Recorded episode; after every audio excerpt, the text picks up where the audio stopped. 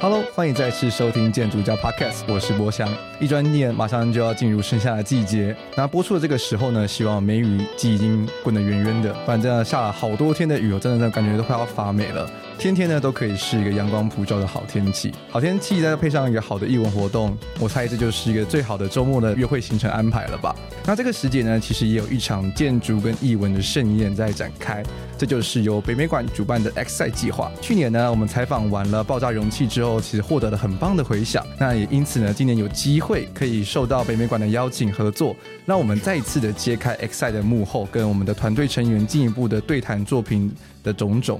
那我们也很开心的，就是在今年的五月底的时候呢，就去参观了他们的开幕式，然后看到今年的作品。我觉得今年的作品非常非常的特别，所以我也很期待可以跟今年的团队对谈。那等下介绍团队的时候，就发现说，哎，好像有几个熟面孔，因为有其中一个团队成员呢，之前呢也有来我们节目上跟大家对谈过、聊聊天过，所以我觉得是一个很很特别的机缘。那而且还有很多位呢，其实也都算是私下有有算是有见面过、聊天过的一些朋友们，我就觉得啊，这个圈子真的非常非常。那么小，好，那我们就事不宜迟，那马上介绍今年 X 赛的团队，这就是蓝屋。那我们就来欢迎我们的孔维杰、张雅竹，还有我们的嘉怡来到我们节目中。Hello，Hello，大家好，大家好。对，那除此之外呢，其实还有另外一位坐在旁边，就是我刚刚说大家可能有听过的熟面孔，就是邱元福。那他目前在旁边，他现在目前那个嘴巴旁边没有麦克风，所以他没办法跟大家说说真话。对，我是我觉得这个是个很特别的机缘啦，因为就是算很多位，也有一位是跟我同事务所的同事，然后还有几位是一个不一样的，在不同场合上认识的伙伴。所以我觉得这是一个很很棒的机会，来跟大家就是再进一步介绍今年的 X 赛的团队。那在进入今天的节目之前，我其实想要先引用就是蓝屋他们团队自己提出了一个 statement，我觉得算是一个很好的算是序曲去介绍这次的作品。这就是蓝屋虽然没有明确的目的，也不是一个多功能空间，它可能是一个盛装事件的容器，一片大海或森林的入口，一座私密的公共建筑。更重要的是，它关于当下的不同阅读方式。我很好奇，这个这个 statement 是谁拟出来的？那个这段这段是我写的，写的。我觉得非常非常的诗意耶，就很符合，就是我看到蓝屋的第一个印象，就是它真的是一个非常介于童话跟现实之间的存在。它有着就是我们熟知的一些建筑的语汇，但是它又非常的虚幻，而且它的颜色，它这个所谓你们所谓的蓝屋蓝，非常的特别。就是让他看到的时候，就真的会有一种好像进入童话世界一般的那种感觉。那这以上呢，就是我们对于蓝屋的一些小小的、的简单的介绍。那我们之后下面的节目会跟跟大家更进一步的说明这整个蓝屋的创作的理念啊，还有整个团员之间的互动。那这部分也非常非常的精彩，尤其是我自己当当时去看开幕式之后，就是两位团队的。的主要的人物呢，他们就是支持支持到哭出来了。我觉得这部分好像可以在在我们今天节目上跟大家 说说为什么会这么多的感触。那在进入节目之前呢，还要再跟大家说一下我们今年的 X 赛的，这因为这是非常特别嘛，就是每一年都会举行的这个北美馆的 X 赛计划。那今年的主题其实就回归到对 X 的探讨，然后有去提出了三个大的目标。第一个呢是能提出对 X 赛计划的开创性议题与当代性跨域形式的创作计划。那第二个呢是可以提供空间性的体验，来提高公众对话参与，建构广场公共性。那第三个是能展现创新的实验精神，提出对构筑工法、媒介运用跟美学表现的突破。那其实像我们这个 X 呢，我相信很多人会觉得很很奇妙，就是说，诶，为什么是一个 X？那这个 X 呢，其实也是一个去想要团队去追问说，一个对于这个基地有什么样的可以想象的一种未明性啦。所以我觉得这个计划其实也可以称之为是台湾版的蛇形艺廊这样子的存在，我觉得非常的特别。那所以我们也要恭喜我们今年的蓝屋团队，就是可以从二实践的提案作品中脱颖而出，然后在现在呢，已经就是建构完成，在大家的面前亮相，给大家可以去体验参观。好的，那是不是可以请我们的维姐来跟大家介绍一下，就是蓝屋这个作品是一个什么样的存在呢？嗯，好，蓝屋是 是什么样一个存在？其实这个问题，我觉得也是对我来说，呃，不是那么清楚的。然后。嗯、我相信在就是因为这个这个作品，呃，在我们团队里面，就是有很多不一样的团员，然后大家也都在不同的领域里面执行他们的专业，这样子，然后一起合作，一起做这个案子。所以我我真的不是很确定。然后我觉得就是因为这样子是一个很有趣的呃一件事情，然后大家可以用他们自己的想象去理解这个空间，大概是这样子。好，我相信听众听到这边的时候，还是对蓝屋一无所知。那我就先大概用一些可能就是比较表面圣性的东西去跟大家说让让脑脑中可以有一些印象。OK，蓝屋这个这个建筑物大概是十八乘以十一公尺，是一个矩形的平面。那它呢，它是一个就是形状上的话，从呃立面上看过去，它是一个有点像是呃就是家屋的三墙这样子一个三角形的立面。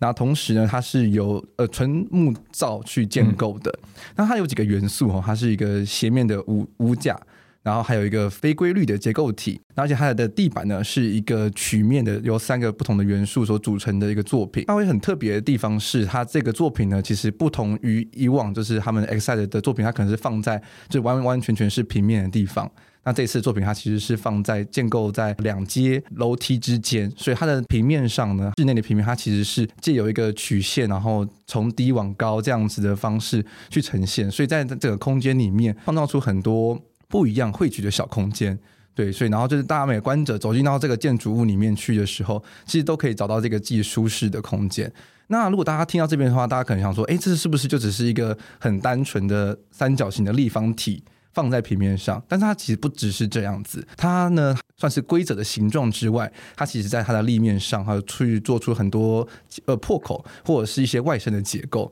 那这些我觉得是一个我们后续节目上可以多深入探讨的地方，就是诶，为什么会有这些结构？那能不能请雅竹跟我们说说看？在结构上的话，就是其实这是一开始最早的，嗯，可能最初。伟杰他开始提出第一个 proposal 的时候，就设定的事情就是希望可以体现就是结构存在在这个空间里面的，嗯的这件事吧。所以在最一开始的时候，就有找就是张根加结构工程师，嗯，一起就一起参与。对，就是等于说在最初的时候就把嗯结构的形体就是做。就是除了体现它本身的结构意义之外，也希望它同时是有空间意义的。什么样的空间意义？就比如说在天井，就是三角形天井下面，如果没有一个会让大家依靠的空间的话，它有可能在这个我们想要创造室外跟室内连接的地方，会让人不是那么的舒适。就是等于说，又好像光从你的正上方这样子投射下来。可是，因为我们在中间有做了一个有点像是一直，我不知道你有没有看到，就是有一有一根有点像圆柱，是，但它其实它的顶端没有顶到屋脊，它是有点像一个支点这样子去用，嗯，上面有一个横梁去制重，然后把屋脊提起来，是，有点像是一个天平的感觉，嗯，然后它同时就是它的结构是这以这样子的方式去。去嗯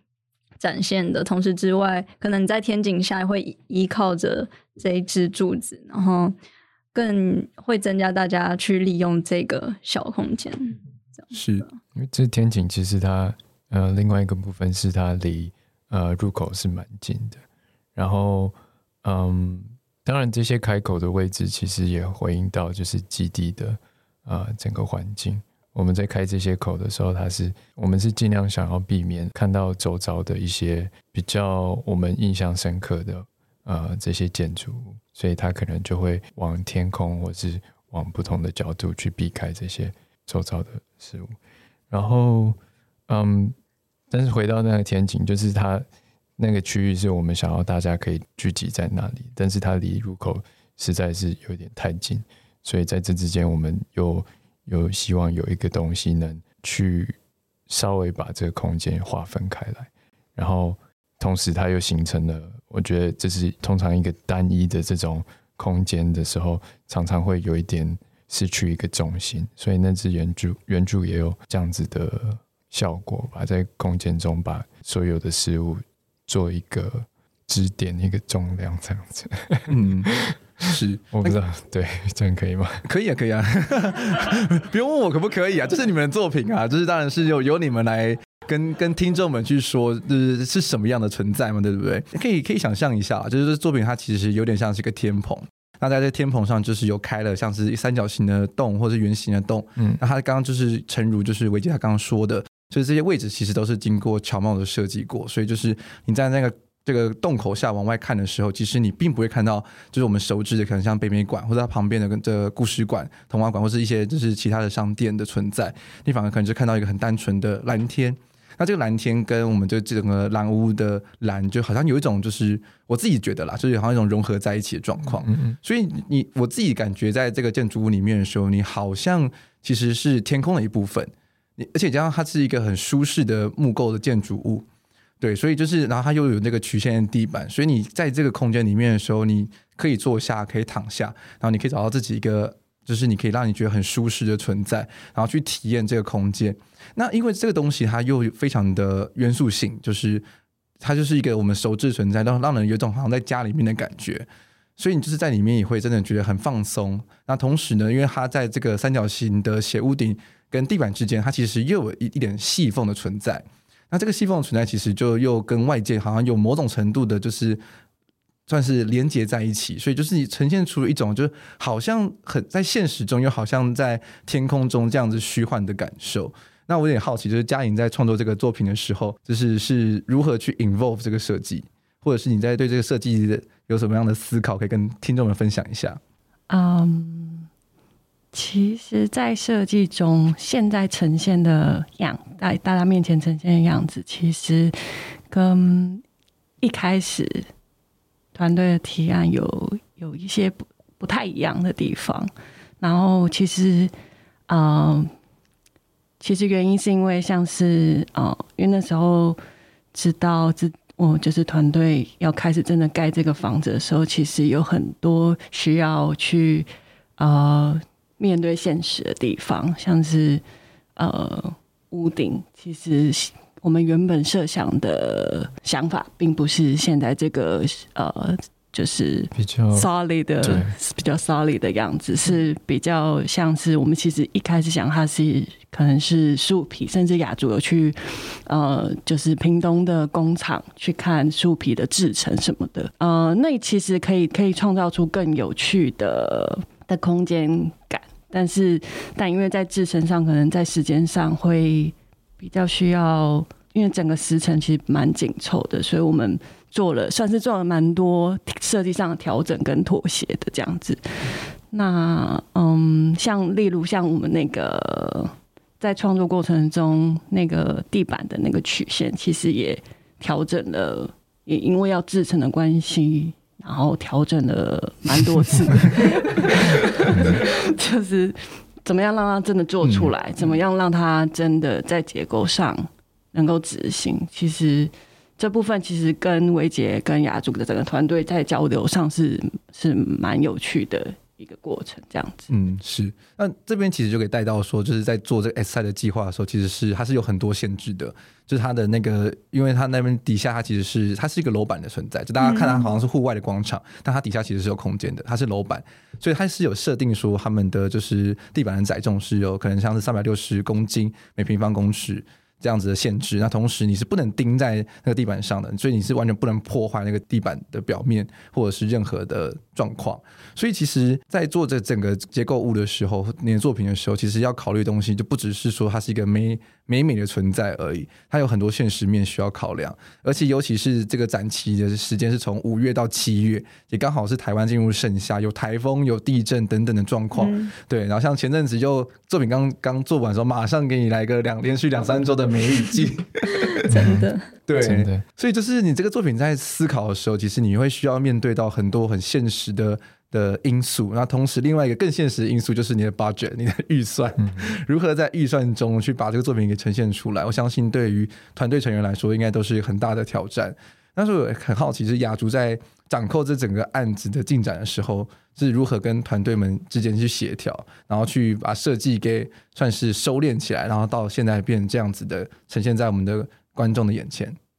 我觉得这题好像伟杰，你要不要回答？OK，好，呃，可以，我可以稍微回答一下。其实，嗯，的确，这个预算跟这个呃建筑物在设计的发想过程中有很多的呃讨论。然后，嗯，我觉得有一个部分是蛮重要的，就是我们一直其实选木木结构，就是木造的这个一个建筑物，一部分的原因，我们也希望它可以就是之后。或许有机会能被再次的利用这样子，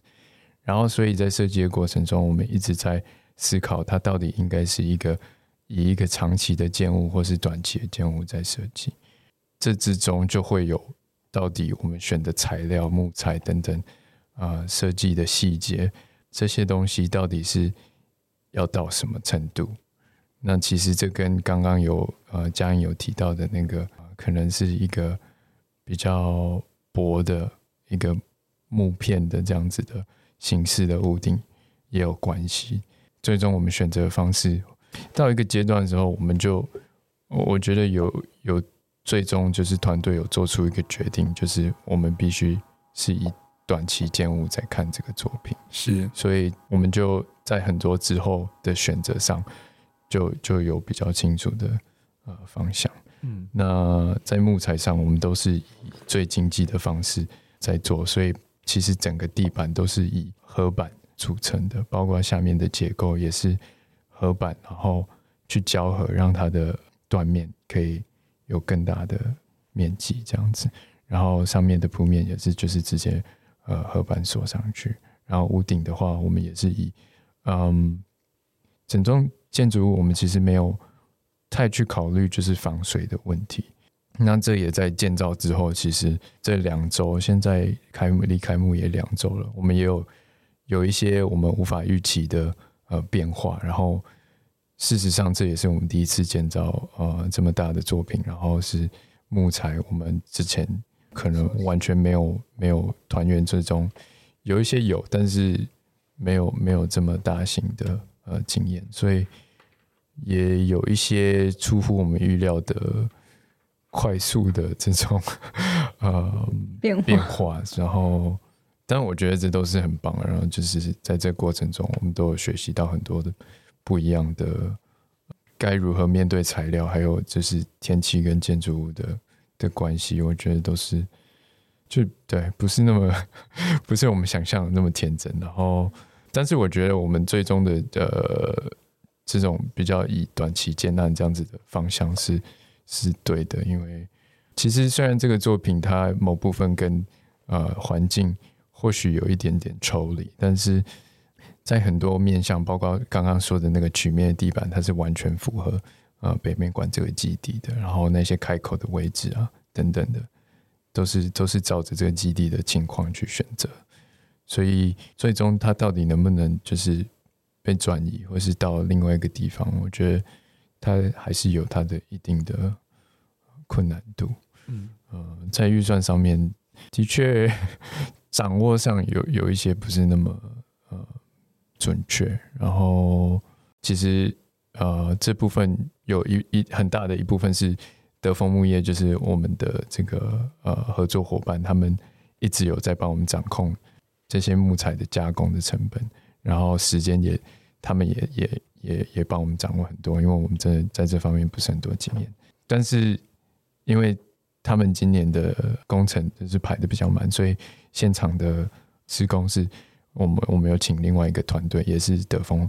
长期合作的伙伴，然后他们就是也是在很短的时间帮我们建造起来。我是觉得就是除了就是这些现实面的一些所谓的好像妥协或者是。嗯，顺势而做的决定之外，我觉得，嗯，其实也不完全都是一个其次的，或者是一个不像我们原本预期的那种所谓的可能美好的理想的方案。因为其实我觉得也有蛮多意外的收获。就像我记得那时候在讨论，就是到底要用树皮，就是薄木片，还是用嗯合板直接做屋顶铺面的时候，那时候我记得元辅就有提到一个点，就是。嗯，他觉得他觉得树皮的透光其实跟天井存在意义是冲突的，就是嗯不是冲突，就是他们其实是嗯同一件事。然后其实我当下的时候，我并没有就是那么深刻的感受，我只是觉得，嗯，我只是觉得树皮就是它它它绝对会有这个材料所呈现出来的效果，就是它的透光性跟它的材质会就是就是的呈现。然后，但是我我觉得现在建造完以后再回去看这件事，会发觉就是其实，嗯，把光集中在天井进来，跟这些破口进来，其实我觉得是，嗯，是很棒的一个决定。对，因为我觉得它更去清楚的去，有点像让大家去专注的体验到一种好像。静谧的感感受，就是这空间的感觉。然后它的视觉性是你很精准的可以去被控制的。然后这个控制是是有趣的，对。然后然后好像是创造了一种，刚刚翔仔有提到，就是嗯、呃，这种个人私密的一种嗯空间，这样子一个一个个人的一个一个 moment。然后它它可能跟很开放的这种像是。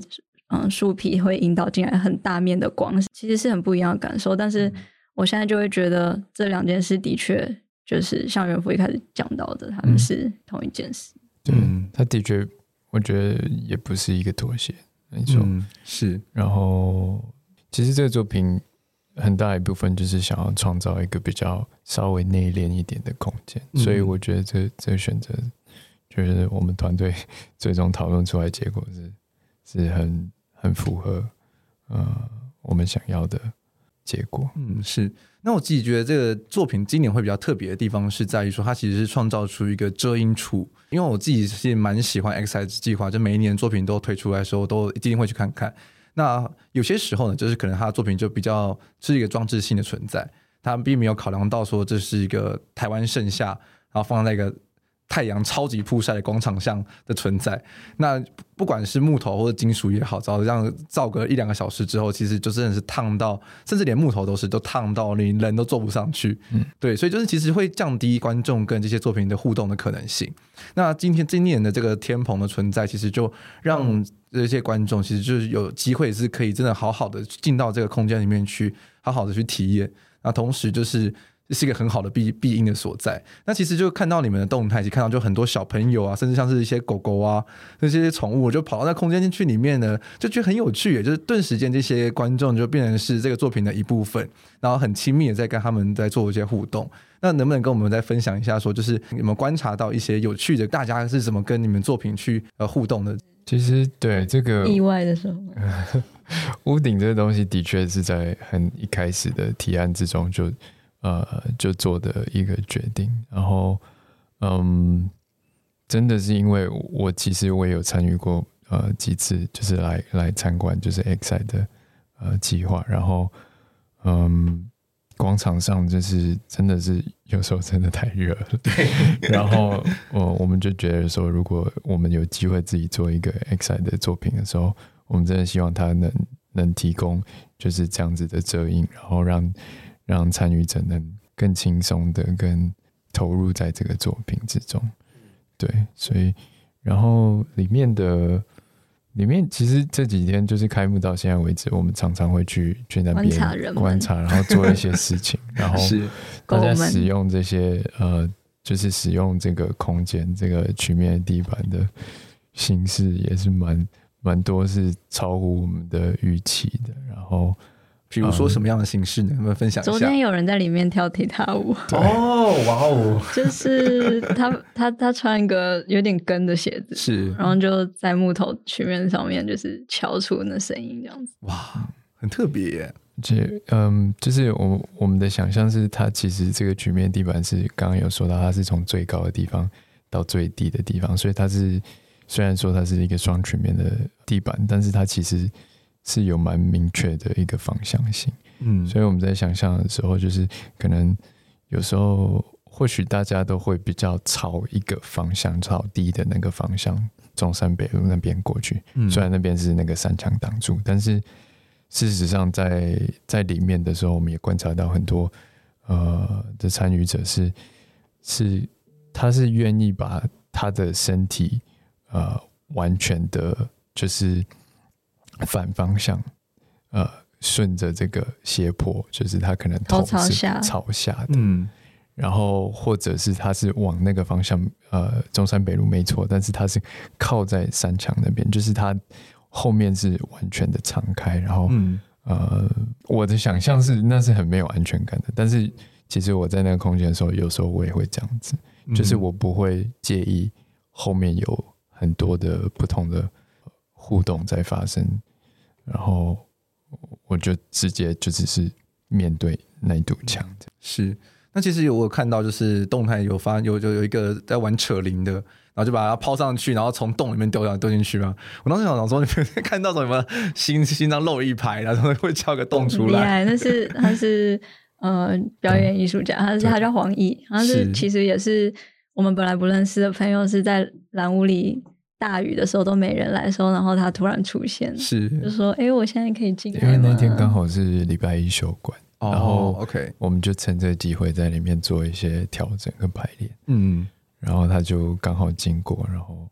我们就想说邀请他进来看一看，这样子。嗯嗯，是他不知道是休馆时间，他也不知道那是蓝屋了。哦，OK，就是完全就是真的是意外的巧合，就是刚好经过看到，嗯、然后就互动上这样。对，对就会聊一聊。他，他觉得看到这栋建筑，他有很多很多的，就是灵感，他很想要在这边玩各种，就是。特就是特技嘛，对我们来说是特技，对他来说可能是日常。是是是。那其实我我有听到，就是跟上次跟雅竹聊的时候，其实你有提到说，你是原本原本的计划是希望说，其实人们是可以爬上那个斜面的嘛，对不对？但后来因为就是安全的考量，可能就没办法执行。那你们自己在施工的时候，其实我，我不是很确定，我们应该不应该讨论这个事情。但是我我可以说，就是这个在。当初的结构计算里面，其实我们是没有算到这个部分哦。OK，就是它是不应该，它没有载重的能力的。是是是。然后，但是因为结构计算上面，有时候它当然是会比较呃有有更多的这个呃怎么怎么保留空间。是、呃，对，所以嗯、呃，你们自己这边有也有爬上去的嘛？对不对？施工施工其中也有爬上去，然后我们自己就是。开幕当天晚就是也是蛮多人上去的，嗯、然后包括就是德丰木业的老板他们，他也一起跟我们上，然后我就有问他说，李总就是他就我们就称他李总，大概我们那天可能。十几个，将近二十个吧，十几个应该有这么多人上面。对，我就说这没问题。真的认真不鼓励，因为 主要原因是因为那个三角形天井，是它的对称那边，就是如果你从它的对称面上去的话，你走到顶端，并不知道那边有个大洞，你会忘记从室内跟室外，就是这也是蛮有趣的。的嗯，就我觉得，虽然我们可能大部分人都会进去，但是从外面爬上那屋顶的时候，好像会忘记这是一个怎样的空间哦。但是有可能，有可能他爬很快，他就就咚在这个地方去搞不好了。因为那个就在他的屋脊旁边那个的，对，真的就是所以其实以。官方的那个立场来说，他们是真的就是强力禁止，对，强力禁止这件事。对，因为我觉得大家看到这个作品的时候，其实就会下意识觉得它就是我们熟我们熟知的那种，就是三角形屋顶嘛。然后大家因为受到太多那种欧美影集的洗脑、电影的洗脑，就觉得说 一定就是要爬上去屋顶上，对，看星星，对，看星星，然后唱着你的歌之类的，弹吉他，对，就会大家会对那个空，就对于这个这样子形。形式会有很多很多的想象，嗯，对。对啊，我们也很希望可以，但是可能其实我觉得蛮有趣的，是一开始我们真的没有考虑到它是一个呃要让人家去爬的屋顶，是。完全没有设想到，就是它是一个活动的空间，嗯、然后是直到我们跟北美馆呃不知道第几次会议的时候才，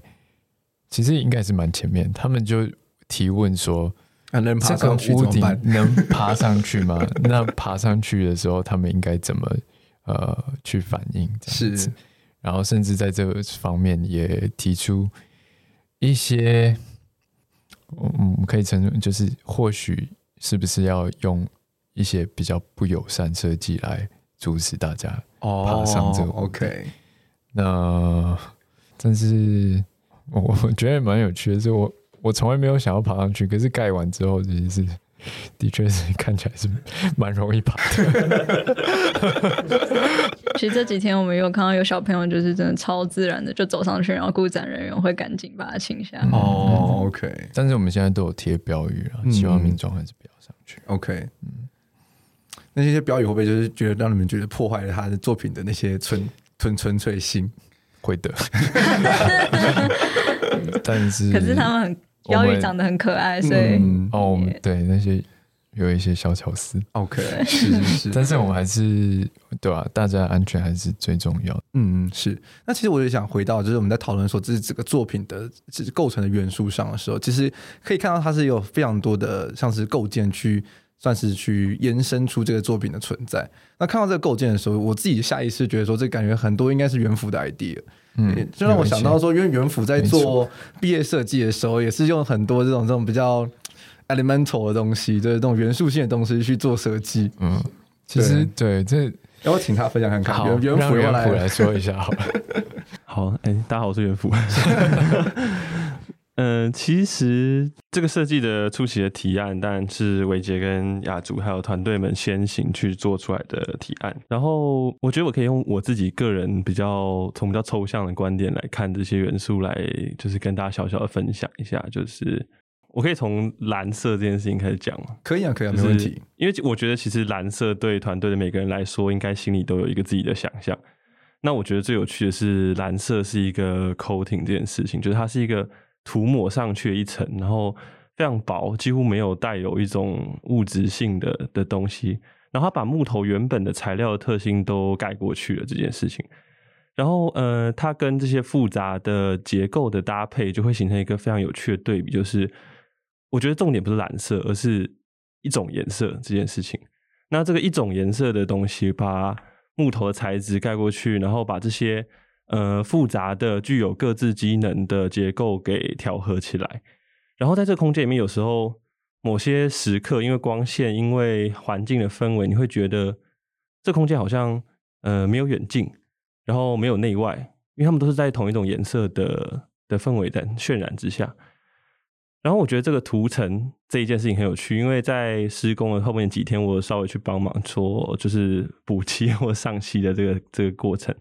那其实上漆这件事情是一个非常人工的过程，就它把木头的这些纹理都盖过去了。但因为我们选的漆不是传统的油漆，它是木蜡油，就它是一种比较自然的涂料，它其实是会随着时间会去有一些颜色变化或是剥落。然后，嗯，就是不只是上漆这件事情，我觉得是我们所有在染屋里面的行为，好像都在把这个空间上一个口挺的感觉，就是不管是呃，因为木料的。呃，某些制成我们要去对它的地板做调整，或者对屋架做调整，甚至是屋顶铺面做调整，它都好像是一种颜色，就是在给这个空间上一个完全整体性的涂层，然后尝试我们尝试去让它变成一个更整体、更落地，然后更现实的东西这样子。然后，嗯，我觉得就是就连后来来参观的这些人，他其实也都是在帮这些蓝屋上一个涂层，就是虽然说它是有点矛盾的，在去掉那层蓝色的漆。但它露出来的那个木头的那个颜色，就好像是在做一种复返，就是我们透过蓝色让它达到某一种人工的整体，然后透过这些行人们的参与，然后慢慢慢慢回到一个比较自然的状态。那我觉得到时候可能我们才可以说这个 Blue House 这个蓝屋它是完成的，就是它真的跟这个场地里面的所有的光线、跟所有人的动线，然后灰尘累积、雨水的冲刷都合在一起。那我觉得这个时候它就是一个完全的蓝色。就这个东西可能就是我们想要追求的的一个蓝色，这样。嗯嗯。那回到刚才最早的问题是那些细微的，可能是结构的元件。那我其实我们其实，在过程中，包括呃维杰，包括所有的设计团队的成员，然后还有就是呃日本的根家，那其实大家都是我们就是努力想让这些元件，它每一个都有呃承载力的作用，那去让这些嗯。呃力学的暗示来来跟大家表明说，这东西它不是一个嗯非常非常传统的木结构的东西。那我们尽量利用木头的特性去达到一些嗯不同的构架。那因为这些不同的构架，它们各自的表现手法的话，那我们就还是需要一个让他们看起来为之像是一个整体的东西。那我觉得这个非常大的屋顶，其实就是收束所有构架很重要的元素。那这些构架分布在屋顶跟地板之间不同的角落，然后尝试在北美馆这个没有办法固定在地面的这个条件下面去把所有的呃空间收束起来。那我觉得这就是呃这些呃不同有趣的构架，想要跟大家就是讲述不同的故事，那给大家不同的切入点，但同时他们又同时在支持蓝屋这样一个整体的空间。那我觉得这个也是非常非常有趣的尝试，就很像是我们团队都来自于不同的地方，然后其实大家都还是想要让这个空间给在官网上成立起来这样子。嗯、对，那其实它就对我来讲，它蛮私人，也蛮蛮有一种寓意的、啊。那我觉得这是一个很有趣、很有趣的，不管是团队经营或者是呃建造工作的一个整合。那我觉得它是非常。值得推荐大家来看，这样。嗯，是。那这个构架其实我觉得这会是，就是如果大家有机会去到现场看的时候，一定要好好仔细的，就是四处移动，到处找。这会是一个非常有趣的地方，就是它可能是存在于可能这个三角形屋架的底下的一个圆球，或者是它可能是刚刚提到的，就是突出屋顶的一个 T 字形的的，像是屋梁这样的存在。它存在于很多地方，所以就变成说，就大家在看这个作品的时候，不只是。呃，就躺在里面去体验这空间之外，它其实在外面四周都有很多小小的元素是值得大家去发掘，然后是让这个作品非常玩味的部分。那其实刚刚元府有提到是说，就是去除，就是这个蓝色的漆其实去除了这个材料它原本的特性，所以是让人可能会一时之间不觉得它是由木头构成的。我觉得这点非常有趣，因为就是像就回应到我们刚刚一开始提到说，看到这栋建筑物的时候，其实你会觉得它很像是一个玩具或者是一个童话里的存在。那这个蓝色又给它赋予一种很不真实的感觉，所以它就是真的会存，好像真的会让你感觉到说它是一个介于就是童话与现实之间的存在，是你真的可以走进去体验的。所以我自己感觉，我尽量在空间里面的时候，我会觉得自己好像变成是小朋友。然后就是我们小时候都会自己在那边用一些构架啊，可能就是自己用积木啊，或者是棉被去做出帐篷来，或者是做出一些城堡来。那么就想象中，哎，自己如果可以躲到那样的空间去的话，是一个。很舒适，然后属于自己的秘密的小角落。那这，我觉得，我觉得这个蓝屋作品其实就有达到这样子的目的，让我们大人都会觉得说，哎，自己好像回归到童年，变成一个小朋友，然后去在这个天棚、这个大屋顶底下去产生自己的感知。我觉得这也是这个作品非常有趣的地方。然后，呃，我补小小补充一下，就是像是我想提到，就是说，呃，从内外看的时候，那些元件有不一样的感觉。那我觉得，其实这也是在设计的时候考量的一个重点，就是。从建筑物的外观看，会看到很多就是从平面的屋顶凸出来的一些元件，或者是从墙里面伸出来的一些木条。那这些东西其实就有点像是一个呃文章的开头，或是一个乐曲式的开头，就它这是在给你一些主题的暗示。那当你走到这个呃从后面，就是你其实是要绕到这个这个广场的背面，然后从背面进入的时候，你就可以去开始从内部来把所有的结构给组织起来。这时候你就会看到乐章，你就会看到整个文章的架构，就是哦，所以它其实是在讲这样的一个故事，这样子。嗯，那其实我觉得，呃，最有趣的是，你从外进到内，然后再走出来的时候，你会对这些原本露在外面你不知所以的原件有更新的感受，就是哦，所以他们其实是帮助承载这些呃这个屋顶结构的一些很重要的的角色，这样子。嗯那我觉得这也是建筑空间让人会有很有启发的一刻，就是你必真的必须要走进去体验，才会理解到它的的部分。所以，其实像现在我很喜欢看，就是在网络上大家拍的一些蓝湖的照片，就是其实你从这些呃片段，你其实很难拼凑出这到底是一个什么样的空间，嗯、哪怕它其实虽然很小，但是你到了现场之后，我相信那才是能真正可以把这个空间整合起来的一个有趣的的穿越体验，这样。对，那这是我自己个人的一点小心得。这样是，那嘉颖要不要跟大家分享看看，就是在这个作品完成之后，你是如何去阅读这件作品的呢？嗯，其实蛮压抑的是，因为那时候就是你知道做建筑，就是常常就是在三 D 里面就是转来转去，转来转去，然后就迷失了方向。对，然后其实也很压抑，是说。其实这不是我们追求，但是其实很压抑，说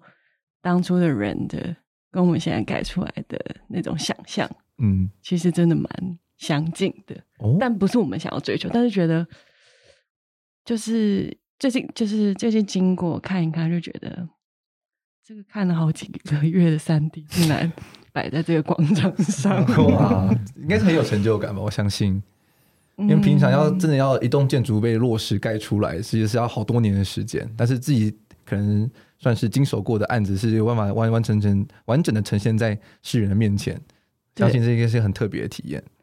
而且其实一开始的时候，真的很难想象它要怎么被盖出来。就像我们那时候讨论很多，像物件，希望它有结构承载力，然后希望地板这个曲面地板到底要怎么站在这个阶梯的广场的阶梯上啊？其实就觉得，其实真的有一种不可思议的感觉，就是。可能真的在要要哭出来了吗？换我哭，换你哭。哦，这作品该出来了，终于可以睡觉了。这样。因为虽然过程中有很多讨论啊，但是就是在细节上，其实，呃，除了空间那些元件，然后甚至是像是灯光，甚至其实刚刚伟杰有提到那些防水，实际上的考量，其实我们都。有很认真，但花了很长时间讨论过。但是我觉得，就让大家把这个空间当做一个，像在刚你刚刚说的，就是一个城市那种隐秘的角落，就让大家在展期的这么短时间内去体验一个开放但是又私密在城市中的一个空间。那它的构成，它可能之后会漏水，可是因为其实一开始我们想的是。如果下雨天，它应该会蛮浪漫的，就是会有蛮诗意的。嗯，结果没想到下了这么久的暴雨。我们提供这个空间，就是让大家可以做，可以享受你，就是你任何希望在这里发生的事情，然后甚至是去放空、去发呆，或者是去思考你的人生什么的都可以。我觉得，就甚至你想要在里面。做一点不一样的事情，像刚刚说的踢踏舞这件事情，其实都很欢迎。就是它不是，虽然说我觉得北美馆可能会把它当作是一个艺术家的艺的作品，但是对我们来说，它可能就是一个一个家，让大家有归属，或是有一个呃。自在的空间，嗯，所以你觉得有什么事情在那边做很自在？当然是要合法的啊！我觉得大家都太自在了不行，大家都也可以分享那个空间。是是是，理解。那其实我自己觉得，就是进行这个一个团，组成一个团队，然后去做这个 SI 计划。其实我觉得最难能可贵的地方，是因为。要组成这个团队，他的成员不只是可能大家就是觉得说啊，就是设计师或建筑师，或是一些跟建筑相关的从业人员，单单这样子而已。他除此之外呢，他其实是会非常非常多不同的。算是艺术家或者是不同领域的人一起共同参与，因为要因为这个建筑物不只是它落成而已，它同时还会有很多额外的一些跟公众互动的计划。那所以它可能会同时会将艺术啦，或者是一些可能像是策展啊，或者是像声音、光影等等的很多很多不同领域的成员拉拢在一起，然后去。构思说这样一个作品，一个实体的作品，怎么跟一些可能比较虚拟的活动可以产生更多的互动，然后让这些观众们有更多的机会，更深入的去体验这个蓝屋。那所以就是蓝屋这这个作品呢，它在展期的期间，其实也有推出一系列的，就所谓的蓝屋计划。我自己觉得这个蓝屋计划的各项的命名非常非常的可爱，就像包含像是蓝耳朵、蓝鼻子、蓝身体、蓝意识，还有蓝字等等的。那这么充满。这种诗意的这种互动计划，能不能跟亚洲大家分享一下？会进行什么样的活动呢？对，那时候我们提案的时候，评审觉得，嗯，很喜欢的部分是这些公众计划的策划是很跟建筑有有紧密的关联的这样子。所以，嗯，这的确也是可能我个人就是对于在创造空间上的一些尝试跟在探索的事情，问自己的问题，这样就是。建筑它是不是非得要是一个实体的空间？这样，那它是不是有其他的力量去透过更多元素的方式去去形塑出来一个凝聚力？这样，不管是个人或公共的。然后也是因此，就是嗯，回到刚刚说的，就就是它是很跟建筑相关联，所以这次北美馆也让我们就是自己可以去承接就是公众计划的承办，这样，然后。嗯，或许这个跟往年是稍稍有一点不同的地方，所以其实我们在做建造的过程中，也是一路跟艺术家还有社会企业的一些伙伴们就一起发展整个嗯体验的过程，这样，所以就是跟着建筑一起一起在建造了虚拟的建造。然后最初我们在策划的时候是希望就是可以用五感先去。就是提出来去开始发想，所以就会有视觉啊，然后嗅觉、听觉跟味觉，还有关于意识，就是睡眠还有触觉这样。那就是在探索一个就是肢体跟建筑空间的可能更超过实体上的关系吧，然后更感知上的，然后嗯，更超过维度的，像是意识的，然后所以其实这次有跟嗯声音艺术家也是。这一次就是北美奖，就是的首奖的呃林彦君和杨博宇，他们也是我们常年的好朋友，就很开心可以邀请到他们一起做开幕的活动。所以以这一场来举例的话，就是希望用声音来讲空间。那我们是在就是三角形的天井中间，就是放一个直径就是八十公分的大气球，然后它载着一个微型的麦克风，就是到。到天空上去，然后是我们就是体验者的手可以拉着一条风筝线，是可以去控制这颗大气球在天井中的穿梭。那它在天井中的意义就是，它可以透过室内跟室外的声音的采集，让在天井下的在拉动这个呃风筝线的人，他可以透过就是手跟风筝之间的拉扯，然后同时你的耳朵会。听到就是环境音这样子，对，所以这时候你可能就会去了解说，这是一个空间的过渡带，然后这是其中一个装置，还有另外一个装置是在屋顶的呃表面装上就是震动音响，然后在地上有就是装上一个震嗯、那叫表面震动器骨传导，对，然后它就是中间再拉上一条弦，它。有一点像是，就是透过震动这些空间的量体去，嗯，让它变成像音箱的一个效应，然后有点像吉他这样子，你在拨动弦的时候，你会听到这个空间里面的声音。对，就是用不同的方式，不是不是这么视觉的方式去去认识空间这样子。对，然后希望在体验着这些人们，他们同时也是在那边玩的时候，他们就。也是表演的一部分，所以它其实并不是有一个很明确的观者，好像要表演给你看，它是被动的，然后比较像是一个主动的去参与这样子，然后是跟空间很紧密相关联的。是，那其实要掌握这么多创作者，然后去找这样这些作品给呈现出来，我相信在整个整个执行的过程中，其实有很多很多的的辛酸血泪。那在节目的最后，能不能请维姐来跟我们大家说一说，就是。看到这些作品最后呈现出来的时候，就是回想起来，你你在就是开幕式的致辞的时候，其实也真的是非常感动到落泪了。那能不能跟我们大家分稍微分享一下，就是你在进行这个案子的时候，一些回想起来的的一些心心情感想？嗯嗯，就是其实这个案子对我们来说都是蛮呃不可思议的，因为。嗯，过去我也没有在这么大的、庞大的一个团队里面工作，然后认识到这么多不同领域的人，然后很多是真的我完全没有接触过，或者有有我我觉得我也很难想象我能接触到的的人、呃团队等等的。然后我觉得蓝屋真的除了它是一个值得可能大家可以去。去参观的一个作品以外，就是我我真的就是很感谢所有参与的人这样子，然后大家可能就是为了一个 最最初可能嗯这么，我觉得有时候可能是这么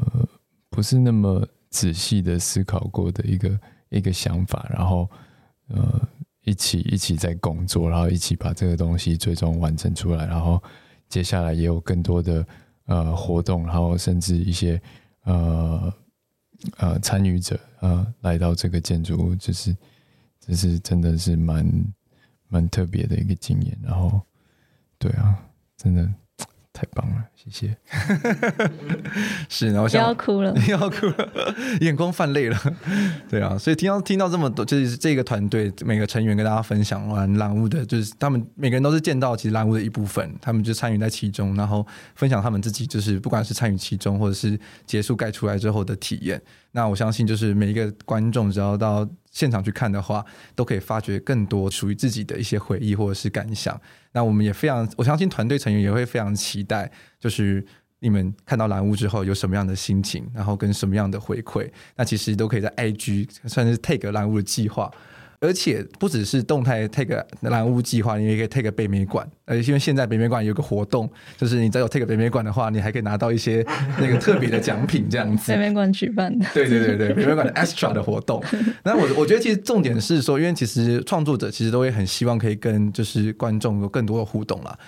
得到一些 feedback 这样子，然后看到大家怎么跟自己的作品互动，我觉得这对于创作的人来说会是很大很大的鼓励。然后也会也会更了解说，诶，其实在未来创作的时候，有更多的可以值得思考或者是呃回想的问题。那当然，在节目最后也要来那个宣传一下这个蓝屋计划。它这个计划呢，会一路从蓝屋研究，哦，蓝屋研究，对对对，就是这个蓝屋的这个作品会一路从现在展到七月三十一号到七月底，所以还会播出的时候还会有一些时间可以跟大家可以去现场看。那接下来呢，也蓝屋研究也还会有。呃，四个计划分别是蓝鼻子在他方，在六月十四到六月二十八号。嗯、那另外的话，就蓝屋研究四蓝身体水上的精灵之歌是六月十八跟六月二十五号两个周六的时间。那蓝屋研究五蓝意识。融入共眠分别在七月九号跟七月十五号举办。我觉得这个这个活动很特别，因为这是你大概是人生中唯一一次有机会睡在北美馆的 广场上。对，对就是大家记得在防蚊液。对，然后另外一个的话就是蓝屋研究六的蓝字，它是一路在展期之期间呢，都会有机会可以拿到这个神秘的小字卡这样子。那以上的活动的话，就非常期待大家有空的话都可以去现场体验一下。那我们也非常谢谢这个蓝屋团队今天来到我们节目中，跟大家分享这一次的 S 赛计划跟他们蓝屋的作品。那我们也非常期待听完这期节目，然后去当地之后的回响，然后都可以跟我们做 feedback。好的，那我们再一次谢谢维杰、雅竹，然后嘉颖还有仁福来到我们节目中，谢谢各位，谢谢谢谢向仔、嗯。好，那我们下周再见，拜拜。